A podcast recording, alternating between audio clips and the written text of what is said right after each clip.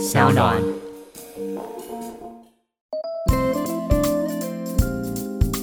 你回到家哈，那其实你做的第一件事就是把自己全身都刚可以跟 Kitty 讲一样，把自己全身都洗干净，然后呢再去接触你的家人，或是说戴口罩啊，然后跟你的家人讲话，然后或。用餐与你家人的分开哈，到时候会不会说再有什么新的建筑的时候哈，我在想说后疫情时代哈，会不会说那个新的建筑都是把浴室哈把它盖在说就进门口第一个看到是浴室而不是客厅哈，这个这个是我洗澡，客人要先来家里洗澡吗？对对对。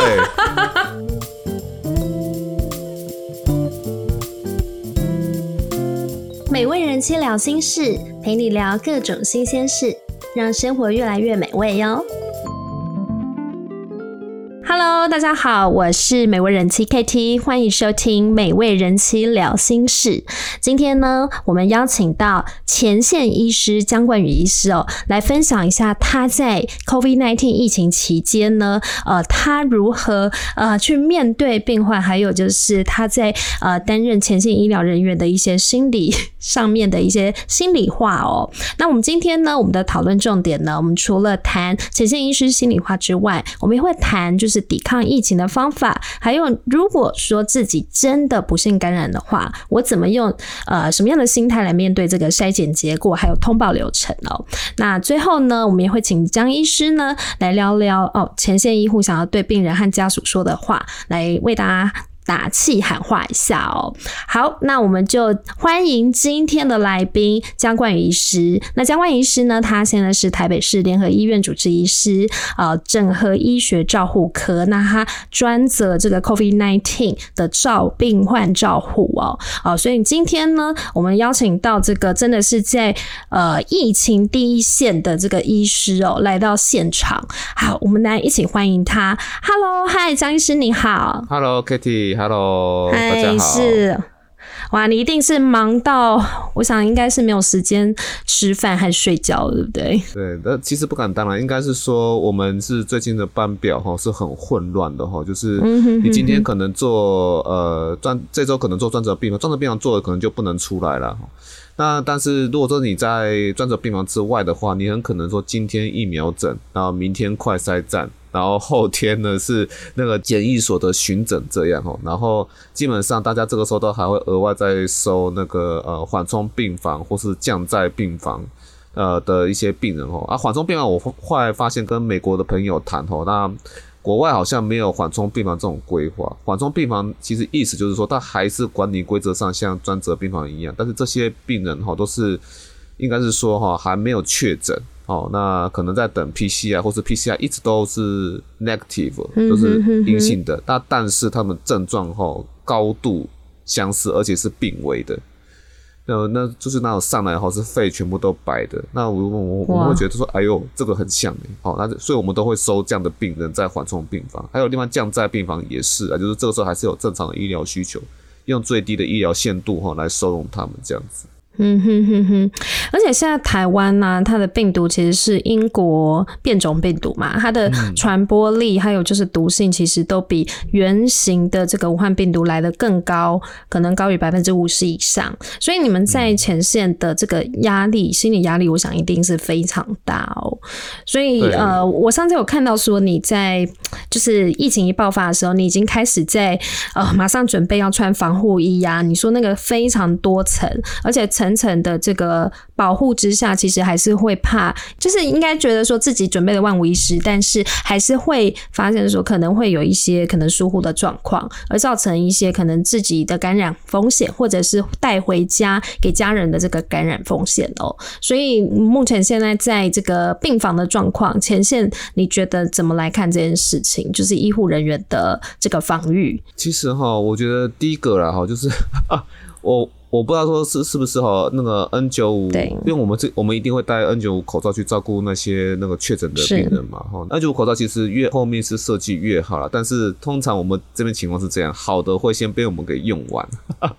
然后后面都是那种比较阳春型的，就是一个挖工哈挖挖工戴在我们脸上，但是哦因为毕毕竟不是每个人都是。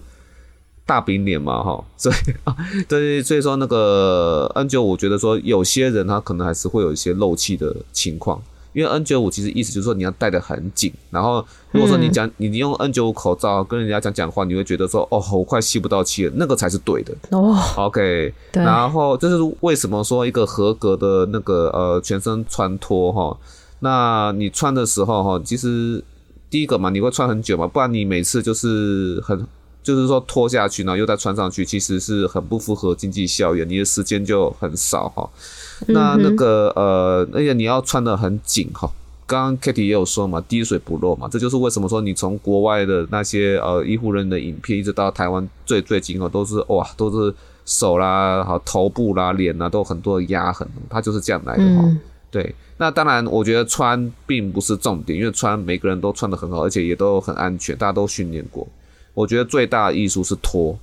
哦，你已经看过整个专责病房之后，那你要怎么把自己哦那个身上都是脏的哦，然后甚至你去过有些是戴 non-breathing mask，就是戴那个高压氧面罩，那其实气体还是整个满溢在那个呃病房空气里面了哈。虽然说这个病毒基本上主要还是靠飞沫，可是这英国变种株真的传染力太强了哈。我我现在觉得说院内感染真的是遍地开花，只要病人一多，一定是这样哈。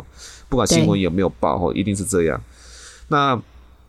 那个脱的时候哈，你要怎么把自己哈脱得干净哈？我觉得那个是很可怕的一件事情哈。你可能在不经意的情况之下哈，你可能少了一步。其实我们每次卸卸下一个装备，比方说我把外面我们是穿兔宝宝，然后再穿外面那个像是那个薄纱的一样的二二级防护嘛，还有头套啦、面罩啦、脚脚套啦哈。那现在每次哦，一脱下一个呃那个 PPE 哈，那他就要再洗一次手。那我觉得，我觉得洗手酒精洗手也不是什么问题的哈，就是说你在不经意在每个过程里面，你只要稍微有一点点沾到你自己，你就完了。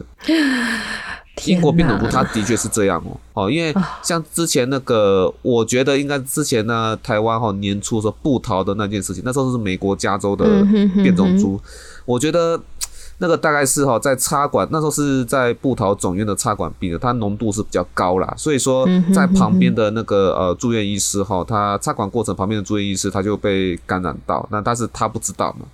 好，那我觉得这一次哈是我发现是不管大家再怎么小心哈，那总是会有一些阳性的个案发生在院内，但是一发生在院内，其实我们就会很紧张啊。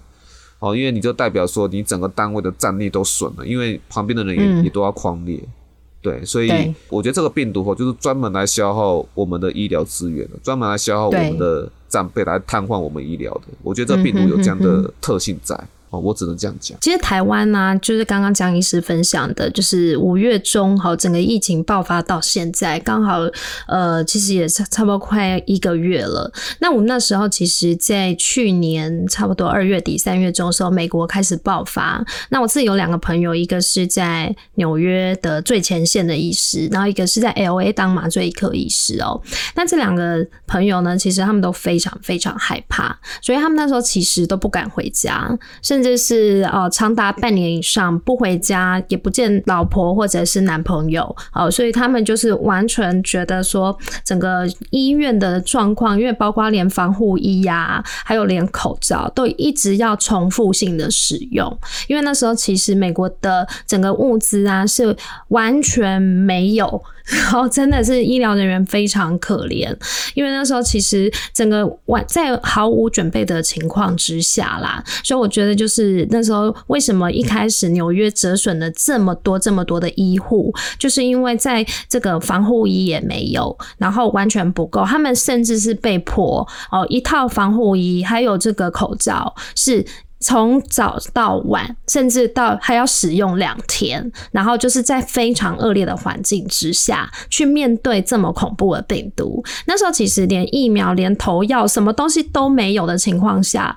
我觉得那个真的是一个呃，对整体医护人员长期而且很大量的一个心理创伤哦。所以我那时候其实常常会收到，就是我这个朋友他他的哭，因为他就觉得说他太多病人从他的。手中离开，他无能为力，甚至是同事有好几个也走了。好，所以其实嗯，我想江医师你现在在那个第一线，其实也一定是感同身受哦。所以像你们这样子在就是回到家里跟家人相处，会不会有很大的心理压力？会怕说把自己病毒带回家，甚至是说干脆就到外面去住不回家了呢？呃，我现在的实际情况就是，我跟我的家人是分开住的啦，哈，就除非他们要来送餐然后或是要来给我东西的时候，才会把东西放到门口，然后我来拿这样子啊。对，基本上是这样。也许我跟呃家里本来就是不太呃感情比较疏离一点点吧，哈，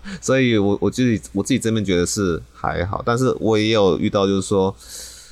呃，我不知道该怎怎么说，因为像。之前有个新闻上面是这样子讲的哈，新闻上面就是说有一个那个护理师哈，他是经营那个安养院的哈。那时候安养院其实我们医院也有收到安养院集体呃集体感染的一个案例在。嗯哼哼哼。对，那后来那个应该是当 boss 的那个护理师哈，那可能在防疫的政策的要求还有压力之下，因为其实会影响到蛮多安养院的经营的哈。那在这个政策要求之下哈，那最后就自杀了哈。那因为他那时候也有提到说，回到家里哈，那不敢跟家人去做接触的，用餐都隔开这样子哈。我知道就是说有些，这其实我觉得这是还蛮挑战人类文化的啦。其实我觉得像医师的家庭，我觉得很极端，分成很很多种。我觉得医师其实还是跟一般正常人是。呃，无意的啦，甚至医疗应该这样讲，因为医疗人员其实跟一般的人哈，那一样有很大的 diversity 哈，就是说你可以，他们已经习，有些人是习惯很忙了，他就是工作狂，所以他已经习惯了说不跟家人聚餐呐，哈等等哈，那可能他就是要习惯做他自己的事，这种医疗人员有，但是。有更多的医疗人员哈，他其实是非常需要家人哈，就是一定要跟家人自己聚餐，或者说在工作和家人之间的选择，他认为他自己的家人和他的小孩是比较重要的。你如果说这种哦，这是说叫他说，呃，用餐呢，用完全隔开，说甚至说一定要求要住防疫旅馆了，哎，他受不了哎，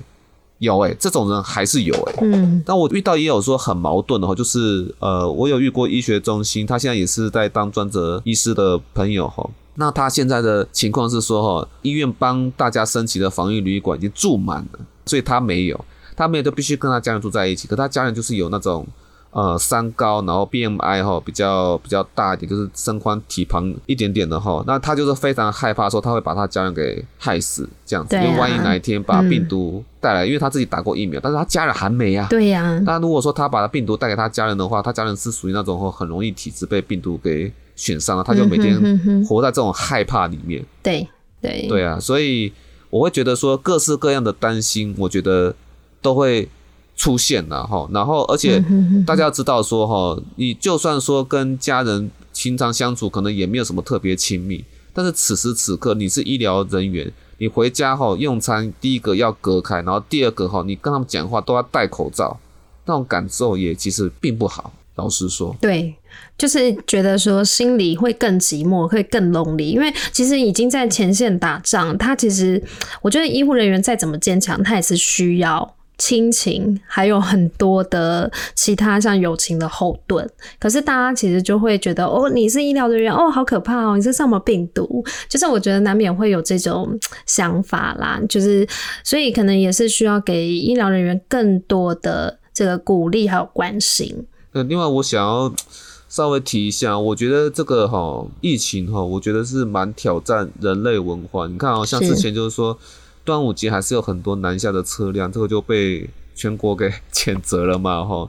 其实哈，我看到美国医学杂志哈，它也有一篇我讲的，我不知道这个在美国会不会发生啊哈，就是因为美国还是蛮担心说，毕竟哈地大地大会不会说还是会出现其他的变种猪，像美国现在是应该还是英国变种猪为主。但是还有个南非变种猪让疫苗后都打折扣，那个变种株才真正可怕，会不会有类似变种猪也不知道。呃，这两天就宣布啦，就是那个印度变种病毒现在已经占了新确诊病患的百分之十哦，所以呃很恐怖啊。然后像英国首相强森，他们本来是六月中要解封嘛，现在也宣布说他们要延长解封时间到七月底，因为整个印度病毒大量的反扑啊，那好像就是造成。英国这边整个疫情又开始起来了，那美国这边其实也是严阵以待，所以最近 CDC 呢，他们就说新确诊的部分有百分之十哦，已经证实是印度变种病毒 Delta，所以这个部分其实我们其实也很担心，因为我们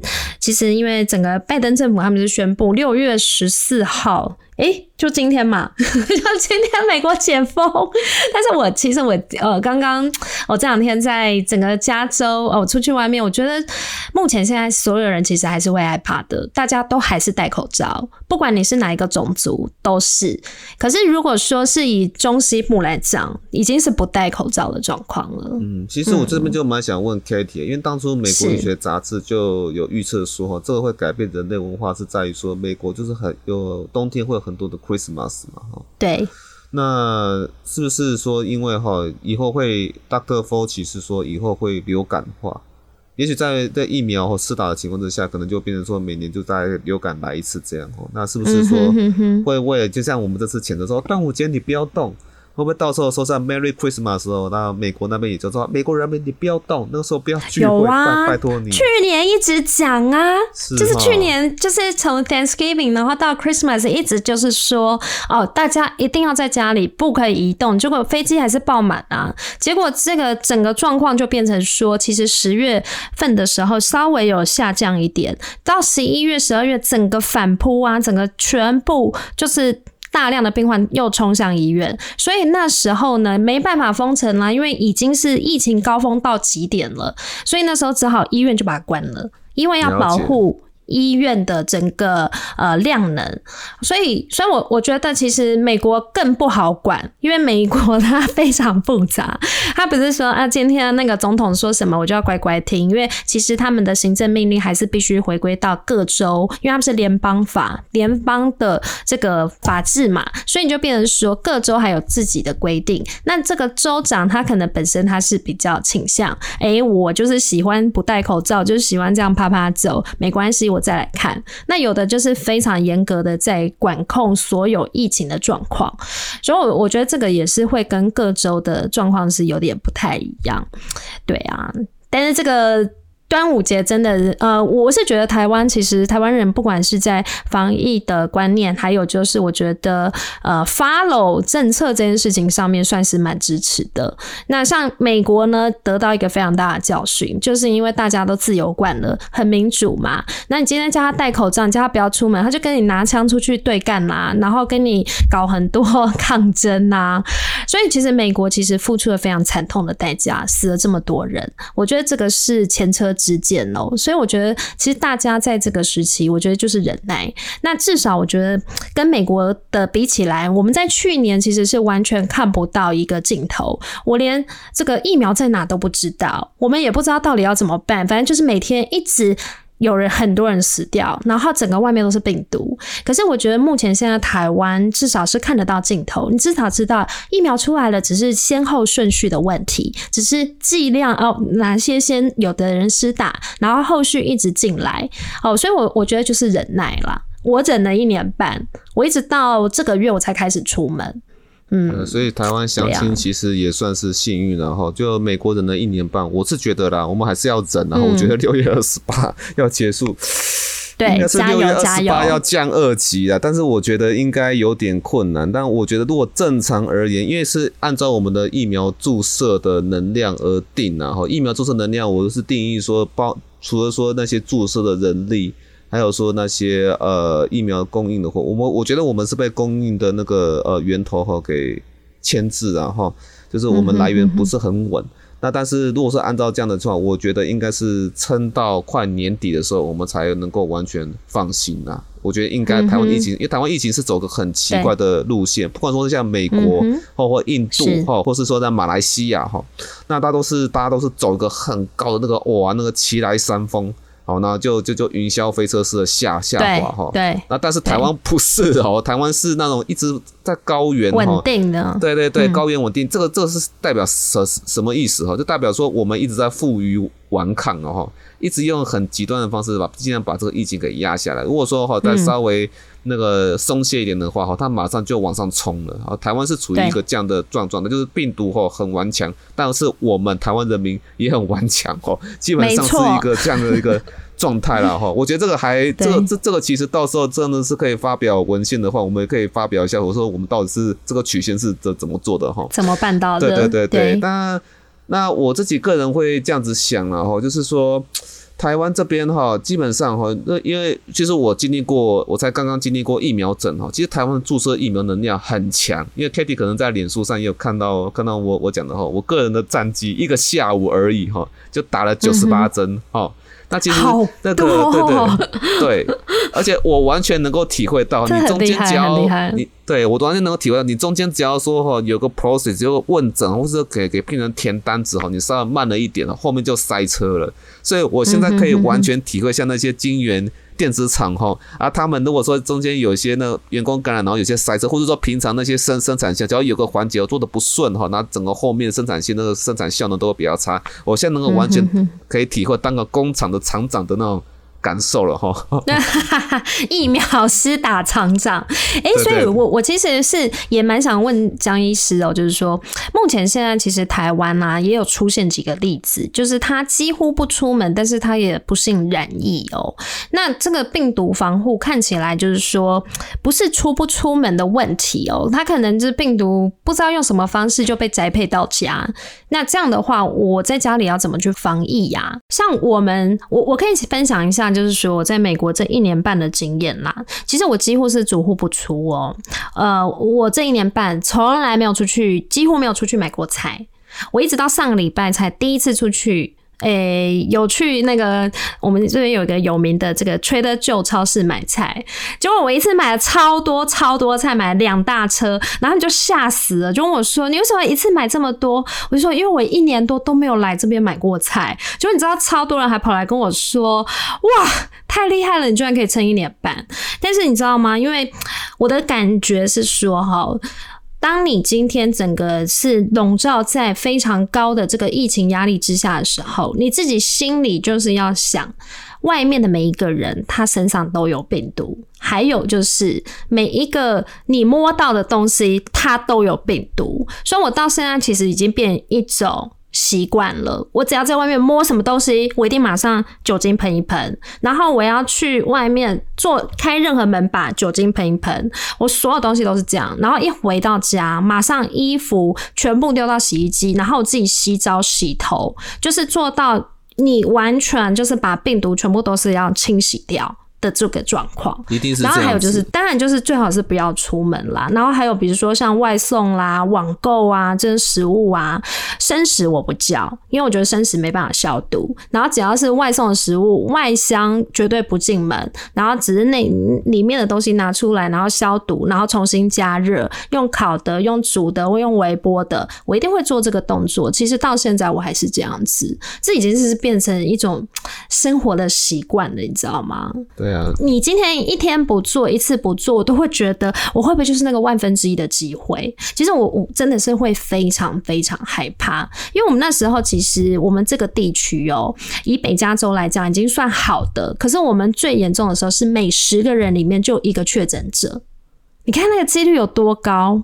很可怕，十个就一个，哇！对对对。很恐怖，整个北加州其实那时候每天确诊都是几万几万人，然后呃，以 L A 南加州来讲，最严重的时候每三个人就有一个是确诊者，你看多恐怖！所以我们就觉得说，这个病毒它是一个看不见的敌人，所以你唯一能做的事就是。自己在家里把自己做到保护到最高极致，然后尽量减少出去外面的机会。如果你真的一定要出去，那就是要做好万全的这个装备，然后回到家要再整个重新消毒哦。所以这个这个我我觉得是我们这一年半的心得啦。那我到现在还是很多朋友出去外面，他还是口罩、酒精还有面罩。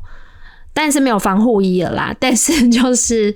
就是我我觉得这个是已经变成我们正常的疫情生活。我觉得这个它已经是给每个人带来很大的心理创伤。我觉得是很难放得下的一件事情啦。对呀，对我也是觉得说这个疫情呢，会不会说到时候是改变人类整个文化的？时候其实还包含说生生活的每个层面的。因为你像我刚刚讲嘛，你要避免 household infection 哈，就是家庭的感染的话，其实就是意思就是说，你回到家哈，那其实你做的第一件事就是把自己全身都刚可以跟 Kitty 讲一样，把自己全身都洗干净。然后呢，再去接触你的家人，或是说戴口罩啊，然后跟你的家人讲话，然后或用餐与你家人的分开哈。到时候会不会说再有什么新的建筑的时候哈，我在想说后疫情时代哈，会不会说那个新的建筑都是把浴室哈把它盖在说就就进门口第一个看到是浴室，而不是客厅哈。这个这是我洗澡，客人要先来家里洗澡吗？对对对。对呀，而且你知道，就是我们到现在朋友聚会，我们还是都只能约户外耶。然后，嗯，大家还是心里会怕怕的。比如说以前会看到，就是会抱一下，然后会 很靠近讲话。现在其实还是会很害怕，然后还是要就是戴口罩，然后离远远的，就觉得就算再再好的朋友，心里面都还有一种距离感。其实我我觉得这个，我觉得这样其实。不错啊，就是因为我觉得台湾哦，其实餐厅都一直都是室内，没有像纽约那样子哦，就有些是户外的。搞不好经过这一次之后，有户外的那些餐厅就可以胜出了这样子。真的啊，像美国现在就是户外餐厅超多的。然后刚刚其实江医师啊，我们稍早其实有聊到，你就说，哎，那个美国真好，现在到处都有疫苗可以打。那台湾就是疫苗短缺嘛。然后我就跟江医师说，可是我们等了一年半呢。就是大家可能会很羡慕说，哦，你住美国啊，好好，你就是有疫苗啊。那其实我们真的是等了一年半，我们真的是，呃，我是最后一批才打的，因为其实整个疫苗从一月的时候开始施打嘛，一定是从医护，然后从呃高风险高年龄，然后逐渐的一直降低。那我就是那个最后一批的，那一直到五月底我才打完第二剂。那我我觉得自己心里面的感觉，我是觉得说。是有一种松一口气，没错，但是我也不觉得说打了疫苗以后真的是完全的防护啦，就是就是整个这个社会的氛围就是变成这样了，所以呃，目前现在啊，那台湾其实我我觉得大家其实可能很多人都现在对于打疫苗这件事，大家都是会觉得可能。觉得政府啊，可能为什么会这么慢呢？然后呃，为什么等这么久啊？为什么量都不够啊？其实我觉得真的就是耐心等待，因为其实美国也是，我们我们就算疫苗出来，我们等了四个多月，这也才轮到我们。好，所以说我觉得大家真的就是要撑住啦，唯一就是信心，然后还有就是，我觉得你才会有盼望，要不然你会觉得说你没有办法去忍受这一切，但是没办法，因为。这个疫情就是冲击到全世界哦。那还有就是，我想要来请教，就是江医师哦，就是目前现在呢，有看到新闻写了一些隐形缺氧，还有就是呃，很多人他都是完全没有病症的状况下就突然猝死哦。那这个部分我们到底要怎么知道？我是不是有可能有感染病毒啊？我觉得这个哈，隐形圈开始在在台湾哈，之前有讲，那现在哈 更更高度的被。重视哈，我想是因为那个像是媒体哈，有那个摄影机大哥哈，结果猝死在厕所吧。我记得那个新闻应该是这样子哈，然后造成说有那个媒体公司现在全员在做普筛这样子。对，那我会觉得就是说隐形缺氧哈，那我现在发现就是有两个概念，我之前都只讲一个概念哈，那个其实还不足以解释隐形缺氧哈。那隐形缺氧其实就是意思就是说自己不觉得有事，结果突然就 pass away 了哈。那其实就是包含说，这个病人可能原本的条件就不是很好哈，那可能是班上那种考六七十分的同学哈，那题目再考难点他就倒了，好，所以说这样病人通常都是有那种 asthma，就是那种那种气喘啊，或者说有那种抽烟啊，COPD，就是慢性阻塞性肺病哦，那个肺的 肺的那些支气管哦本来就不太好，好，那这个病人如果说再感染一下，可能在轻症转重症的变化。速度很快的情况之下，他就走走掉。但是哦，我发现，在呃中央 CDC 有给我们全台湾医师哈，那去上那个重症的照照护课哈，我发现说机制其实还不只是这样，是因为这些人他真的不知道哦，他自己有在缺氧，然后就死掉了哈。那真的不知道哦，那这个机制是怎么来的？是因为说透过那个病毒透过一些血型的感染，它病毒是亲和我们的 ACE 蛋白嘛，哈，对，某种程度来说哈，它会 block 掉哈我们对于氧气的需求感，就是即便它二氧化碳累积很多，好，它那个肺泡内二氧化碳需要换气，但是它不知道哦，因为它这个机制被病毒给在我们的那个脑干神经哈给 block 掉。假设说病毒有到我们血液里面的话，这是一件很很可怕的事，就是你肺已经白蒙蒙一片了啊，你自己也都。不知道，他继续在那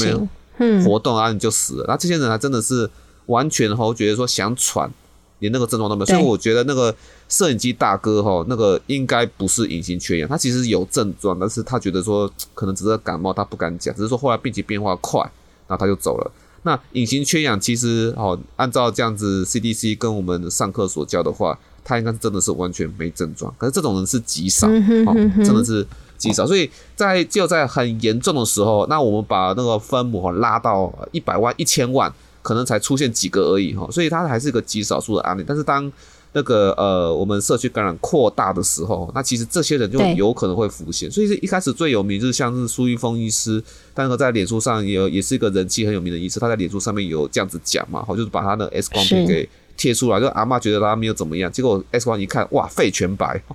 OK，不过这也有可能是说，在其实这个机制也是很很像，在于说，他说有些 COPD，就是有些慢性阻塞性肺病人，一我讲白话一点哦，他就是一群那个肺那个肺的机制不太好的人，然后长期受空污或抽烟的影响，他肺的调节机制不太好，他已经他已经习惯那个那个肺泡里面有很多二氧化碳的那种状态了。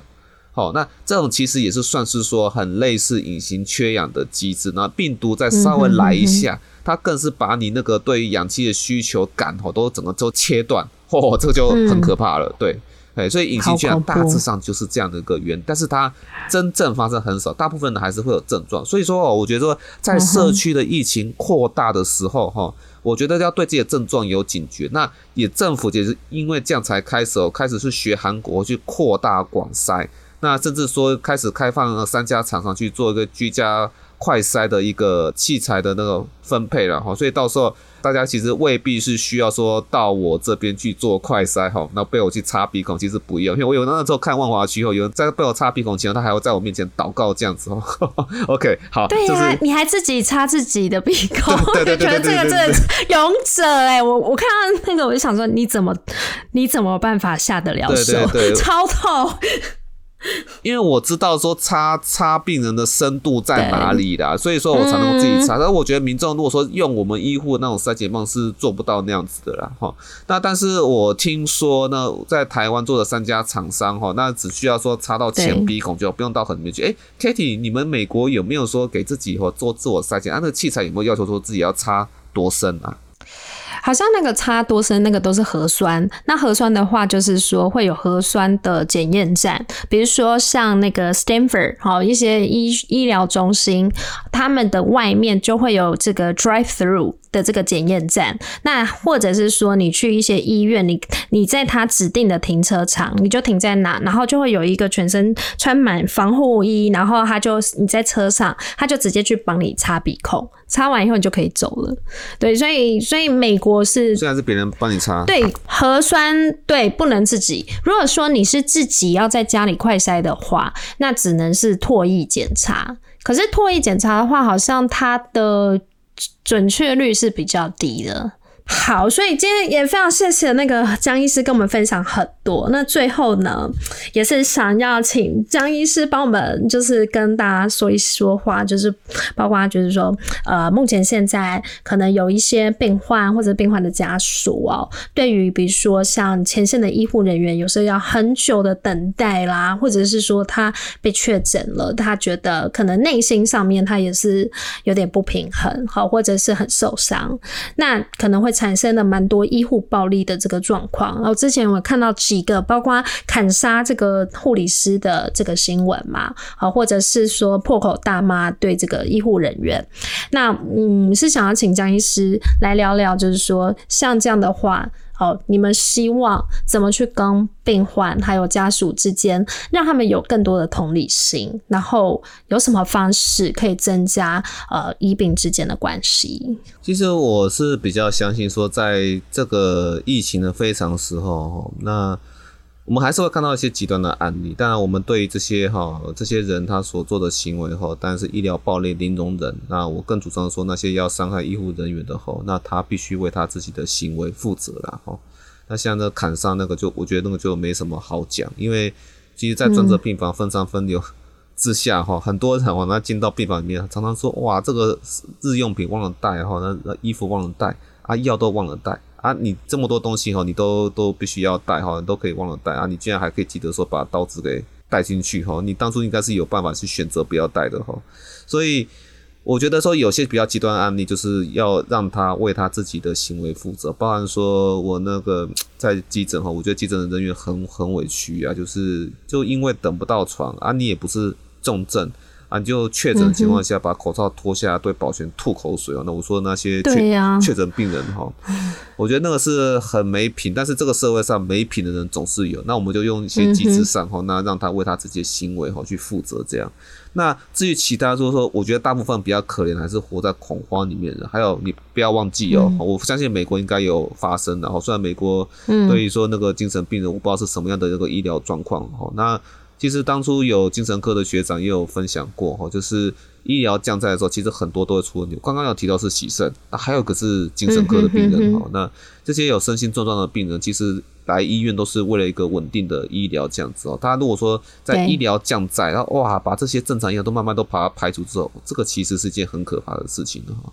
那他们可能有些会处于说断绝了那个正常的可进性的那些医疗来源之后，好。那看他们可能会处于在社区里面，会变成一个不定时炸弹这样子。嗯哼哼。对，那所以哈，我们在说，如果面对一些哈。当然是一般人，我们是说希望能够 consistent 哦，这个是在那个 WHO 的独立调查会那 independent panel 哈，他有特别提倡这件事情哦，尽量宣导说让我们的那个步调是一致。那另外呢，对于说要有些心情已经开始产生不稳定的需求哈，有时候要看他是不是他是不是可以说用别的方式来支持，或者说他是不是有些 background 哈。如果说那个呃，他本来就是说也有需求。哦，然后他只是断绝的医疗管道，那可能那时候或者说因为有些可能是新冠的时候哈，那新冠病毒造成他的那个底利润就有些沾光的一些状态，这个还是有，虽然说极少数了哈。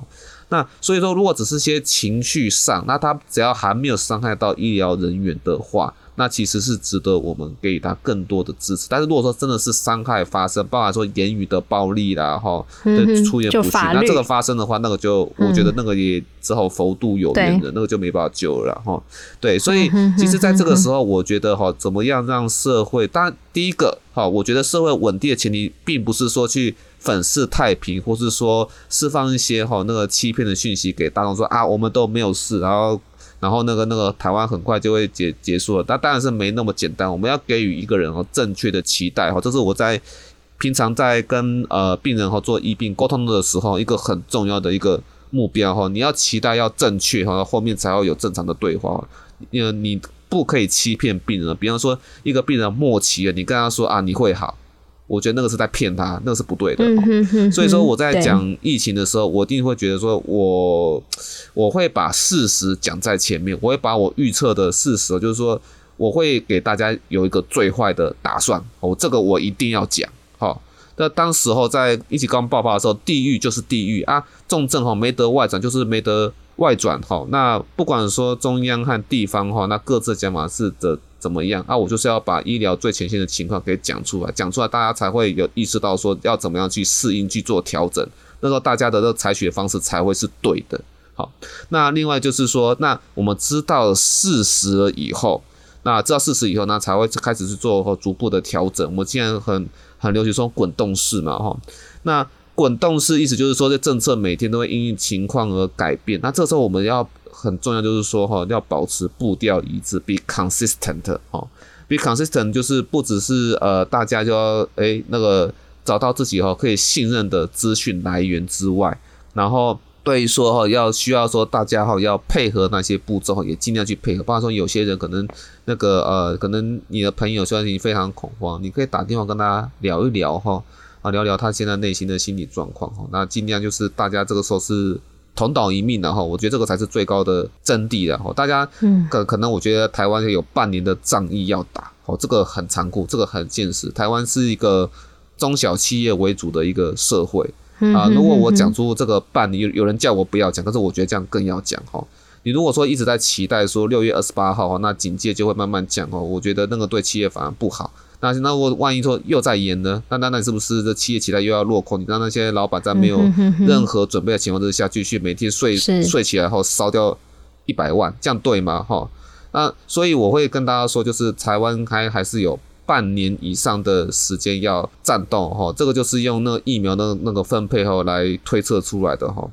那那个呃，我想说到半年的时间之内哈，我们可能要做很多的调整哈。还有说我们家庭的相处了，还有说事业的经营啊，哈那些呃那个上班的状态哈，那赶快做好调整，这是一个长期的准备。那但是也要也要想说，如果说我们这些都调整过来了，然后就是这个就变成台湾变成一个新的那个 new normality 哈，我觉得在台湾也是件好事啊。不然说台湾很多的原本就应该要改革的东西，像那个我之前在讲的新冠重症外转案哈，这个其实有跟台北市卫生局澄清哈。那如果经过这件事情，我我觉得当初八仙城报就我们就犯了一次错哈，那为什么现在又在犯犯一次错？这我觉得这个是很扯的一件事情呢。那当然经过这件事情之后，是不是我们的医疗动能哈，还有说那个全国的那重症资源分配网哈，是不是有做改善哈？那我觉得每一次的事件都是在提醒我们的。那我们有遇到事情，然后期待要正确，期待正确之后，然后该着手去改。我觉得我们的心态应该是这样好。那以上 大概是我的想法，对。谢谢谢谢张医师的这个最后的结论哦，因为我因为我觉得我我非常同意你讲的，就是说宁可是先把最坏的打算先做好哦，你才知道说才不容易是期待落空，而且其实这个时候可能对台湾是非常大的危机，但是也有可能他去推动更多的数位转型，或者是你刚刚讲说可能一直以来它就是一个漏洞，它就是一个没有办法处理好的事情，但是因为这件事情加速了哦，这个他的。修理的这个速度，可以让它从比较不好的事情，然后转变成是比比较正面的影响哦。那我自己是在看美国这这个科技业，好，比如说科技业、生技业，其实因为疫情而受惠，因为疫情呢，让它的速度推展的更快了。所以其实美国这次它虽然是在经济前三个月重创，但是其实他们的整个速度站起来速度非常快。所以这个其实跟之前的金融海啸是。完全不一样的状况，所以端看就是政府，还有就是民间企业，还有一般民众，你对这个灾情哦、疫情的这个部分，你自己有没有做好很好的心理建设？然后在最坏的时机去掌握最好的机会哦，这个是我们在美国这一年半以来我们看到的一些状况，也可以跟大家分享。那今天呢，非常谢谢张医师，我觉得非常精彩的分享哦，从这个医护的心情，还有他在最前。前线他遇到的。困难还有它的压力哦，一直到呃，比如说怎么如何去防疫、去防止病毒，以及做好这个快筛哦，做好这个后面的准备哦。那我觉得今天其实张医师给我们非常多在前线这边一手的资讯，然后非常谢谢你。那我们今天的节目就到这边结束。如果有任何的想法，可以透过我的脸书美味人妻还有社团美味人妻真心话啊，我都会一一的回复哦。那也希望呢，就是呃之后美味。人心聊心事这个节目也可以长期在这个 Clubhouse，然后跟大家见面。好，非常谢谢张医师，谢谢。没没，谢谢谢谢。